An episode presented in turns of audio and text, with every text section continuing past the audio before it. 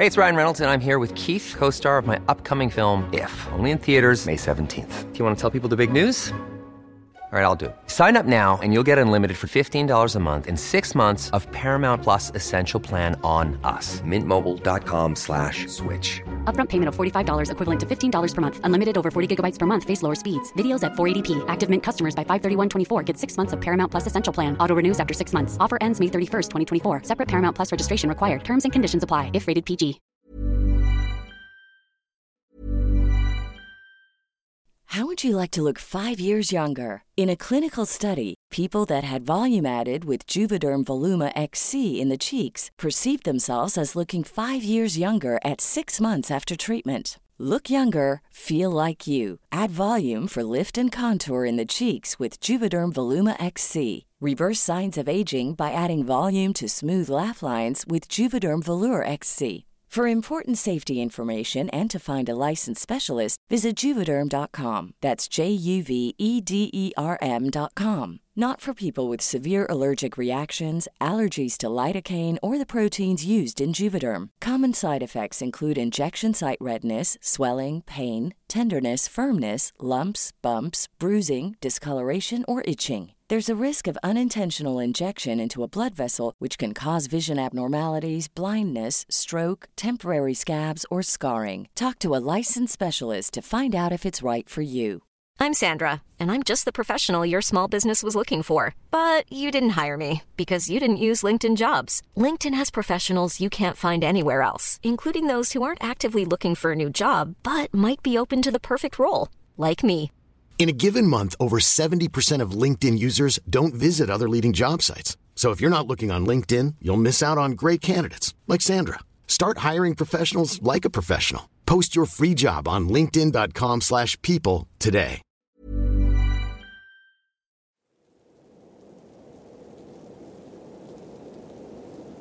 Buenas noches, comunidad. Quiero contarles un relato que nos ocurrió un amigo y a mí. Soy del occidente del país de Nicaragua.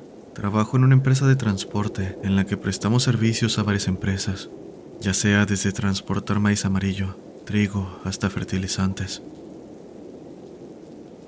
Cierto día nos tocó transportar maíz amarillo desde Puerto a 50 kilómetros en el municipio de Quesalhuaque. El tramo de carretera contaba con lugares iluminados, pero la mayoría era completa oscuridad por las noches. Así que salimos cargados a eso de las 12.45 de la madrugada, un poco cansados a decir verdad, pues tenemos tres noches y cuatro días trabajando en ese embarque, tomando apenas las siestas suficientes para que la fatiga no nos cobrara factura. Mi amigo, quien por respeto no mencionaré su nombre, e iba al volante, me dijo antes de salir. Estoy muy cansado, amigo. No quiero quedarme dormido. Te encargo, te mantengas al pendiente y me hagas plática. Si estás cansado, avísame. No quiero que ocurra una desgracia. Y lo entiendo. Dios no quiera suceder algo así, pensé. Íbamos cargados y voltear no sería fácil ante cualquier maniobra peligrosa. La verdad es que también me sentía cansado, pero tenía que ayudar en lo que pudiera. Todo debía ir bien, solo tenía que centrarme en el camino. Llevábamos unos minutos de viaje cuando llegamos a un tramo de 5 kilómetros de pura obscuridad, donde solo hay llanos a los lados. Antes de llegar al puente de San Isidro, vi algo al lado de la carretera. Ocurrió en un segundo y no pude captar bien lo que vi, pero parecía ser como una silueta, una sombra o algo así.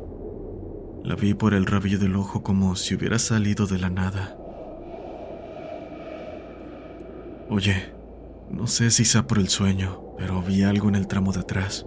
Le dije a mi amigo. No estoy para bromas, yo no vi nada. Y bien podría ser el caso, mi cerebro jugándome para mal debido al cansancio, así que no insistí. De cualquier forma, si había alguien, ya lo habíamos dejado atrás.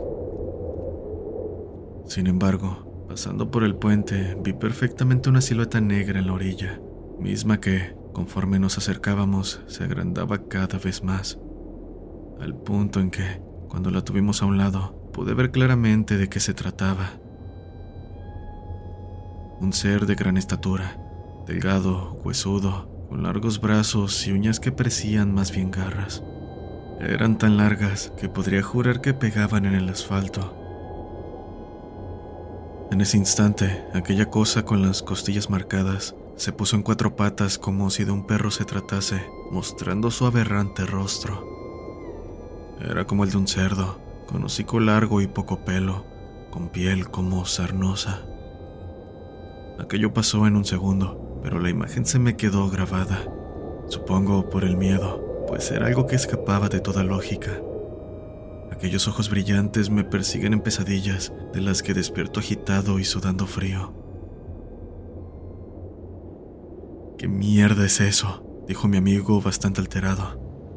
Comenzó a preguntarme una y otra vez si había visto aquello. El miedo se había apoderado de él y no lo culpo. Sin embargo, le pedí que se calmara, que mantuviera su mirada en el camino y sus manos en el volante para no accidentarnos.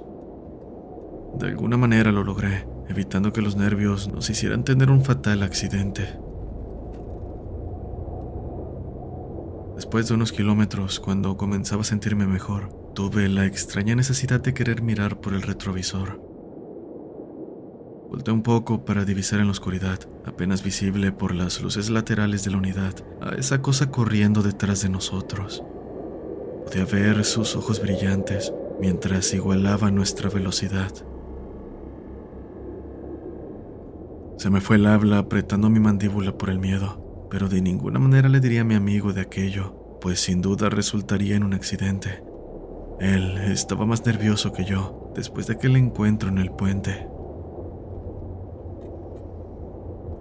Seguimos nuestro camino sin que se enterara de nada, y para cuando pasamos por el hospital Mauricio Abdalá, esa cosa se había perdido en el camino. Gracias a Dios ese era un tramo iluminado, pero que también daba paso a otros seis kilómetros de oscuridad con solo las luces del tráiler iluminando. Y sí, como lo temía, esa cosa se colocó a mi lado en cuanto dejamos las luces atrás. Para colmo, hacía rato que no pasaba ni un carro. Parecía que solo nosotros estábamos en ese camino maldito.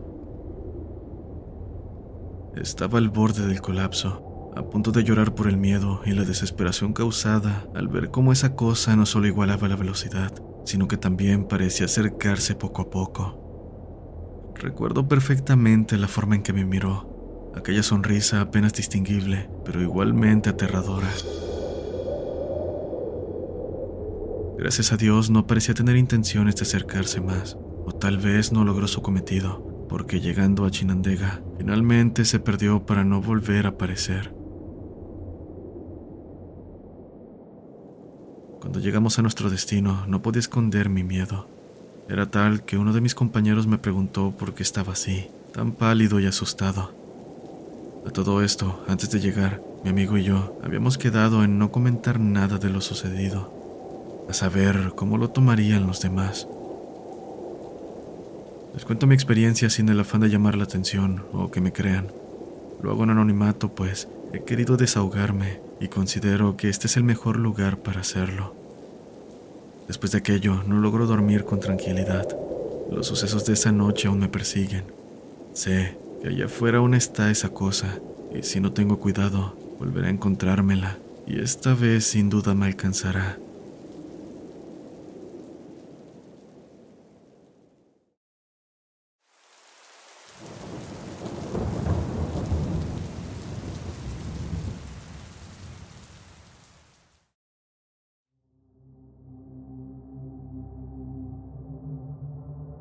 Buenas noches, me llamo Tiago, soy de Paraguay y mi tío es trailero. Cierto día me invitó a acompañarlo en un viaje desde la ciudad de Asunción hasta el Chaco paraguayo.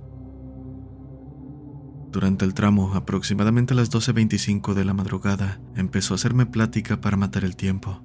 En específico, a contarme historias paranormales, sucesos por los que había pasado en su vida como trailero. Yo prestaba atención a cada palabra, pues debo decir que es un tema que me entusiasma bastante. Así transcurrió el tiempo, y sin darme cuenta nos dio la 1.40 de la mañana. Y debo decir que no fue que nos hayamos quedado sin tema para hablar, es solo que, en ese momento, un silencio muy extraño invadió la cabina. Para este punto me encontraba cansado y ante el silencio preferimos no hablar de nada más, así que le dije que descansaría un poco en lo que llegábamos, y si llegaba a ocupar algo podría despertarme.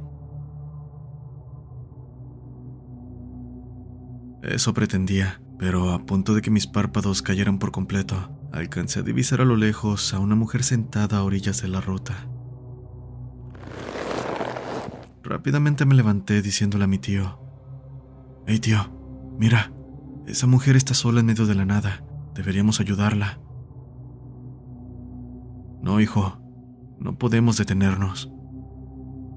Insistí pidiéndole que se pusiera en los zapatos de aquella pobre persona, a lo que finalmente terminó aceptando. Nos orillamos a un lado de la mujer preguntándole si necesitaba ayuda, pero no obtuvimos respuesta. Ella, con la mirada al suelo, simplemente subió al tráiler. El ambiente se sentía pesado.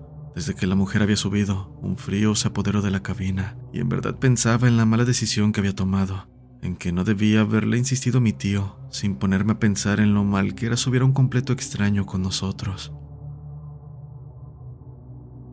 A punto de llegar a un pequeño pueblo, la extraña mujer rompió el silencio para decir, Acá me bajo. ¿Cómo que acá? Pensé, pues aunque estábamos cerca del pueblo, no había ninguna casa alrededor. Lo que sí pudimos ver fue un pequeño panteón, esos que ponen a orillas del camino donde tuvo lugar un accidente. Mira a mi tío pidiéndole que se detuviera para que bajara la mujer, y sin decir ni una palabra más, ésta descendió de la unidad. Justo cuando llevó sus manos a su rostro, mi tío aceleró a fondo, para este punto ya teniendo una idea de lo que había pasado. Durante los segundos que nos tomó dejar el pequeño panteón, pudimos escuchar el llanto de la mujer inundar la cabina.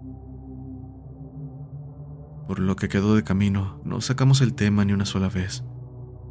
Hasta que llegamos a entregar la carga, el jefe de mi tío lo llamó a su oficina donde nos mostró las grabaciones de la cámara de seguridad de la cabina. En el monitor pudimos ver cómo claramente la puerta de la unidad se abría y después se cerraba, pero en ningún momento apareció la mujer. Esa noche llevamos a un fantasma al lugar donde falleció.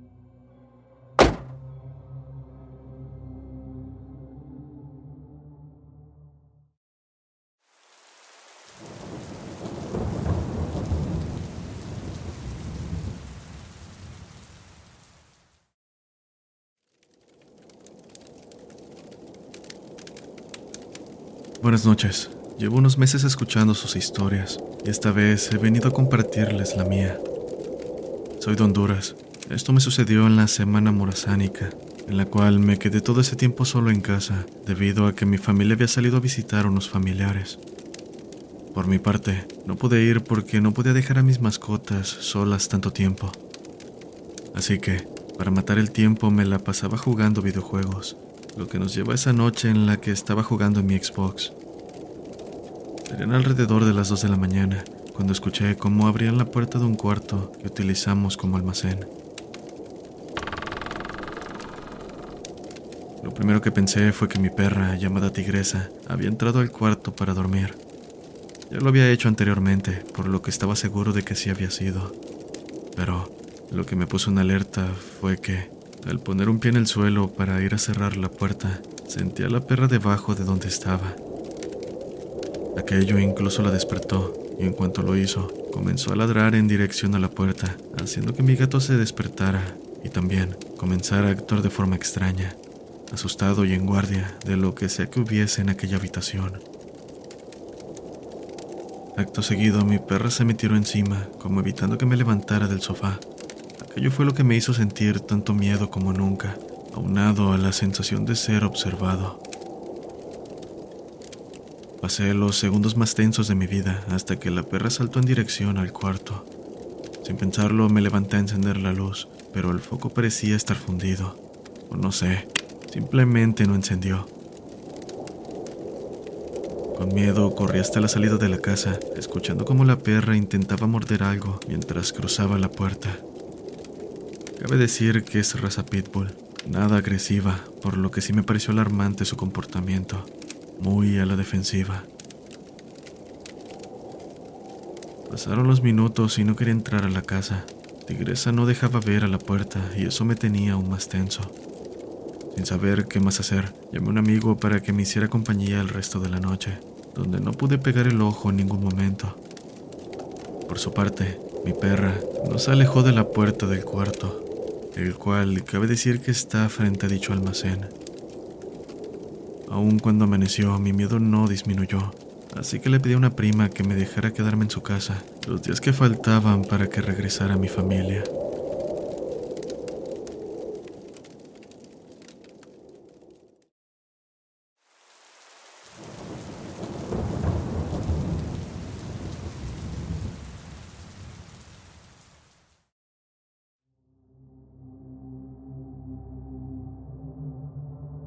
Buenas noches, soy Quetzal. Después de haber compartido con ustedes la historia de las figuras de piedra, nuevamente vengo a compartir una historia que, al igual que la anterior, no me sucedió a mí, sino a un familiar, en este caso a mi madre. Ella contó esta experiencia con tanto detalle que me hace sentir como si yo misma lo hubiera vivido en carne propia. Sucedió en noviembre, justo la fecha en que se celebra el Día de Muertos en México. Mi madre me cuenta que ella tenía unos 19 años. Solía trabajar en un taller de costura. Debido a la fecha, la mayoría de las personas no trabajaban, pero la patrona de dicho taller decidió que todas sus empleadas trabajarían ese día, y para que ninguna se opusiera, les dijo que solo trabajarían media jornada, es decir, unas tres o cuatro horas. Adicional a esto, mencionó que a pesar de trabajar menos tiempo, les iba a dar su paga como si hubieran trabajado la jornada completa. Todas las empleadas aceptaron, pues así podrían salir temprano de trabajar y pasar más tiempo con sus familias, esto sin perder su salario. Así que, después de trabajar y recibir su sueldo, mi madre pensó en la sorpresa que se llevaría a su familia al verla llegar temprano a casa, pues no había avisado que saldría temprano. Con ello en mente salió del taller y se dirigió a su casa. Durante el trayecto a bordo del transporte público, iba imaginando la cara de sorpresa que harían todos cuando la vieran llegar.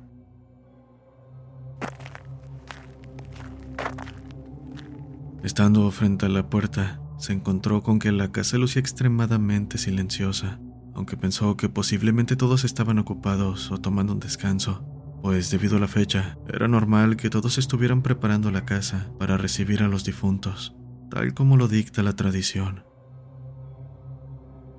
En el momento que su mano se posó sobre la manija, sintió que algo no estaba bien, un mal presentimiento que le pedía no abrir. Y justo cuando lo hizo, empujándola y diciendo con voz alegre y alta que había llegado, se dio cuenta de lo que aquel presentimiento quiso advertirle. En casa no estaba ni uno de sus familiares, al menos no los que estaban con vida, pues lo que ella vio fue como la casa estaba repleta de sus familiares fallecidos. Sus abuelos, tíos y hasta bebés en brazos de algunas mujeres, a quienes no pudo reconocer. Pero era consciente de que varios pequeños en la familia habían fallecido después de nacer. Lo que más impacto le causó fue voltear a la cama y ver en ella a su padre, quien hace unos meses había fallecido.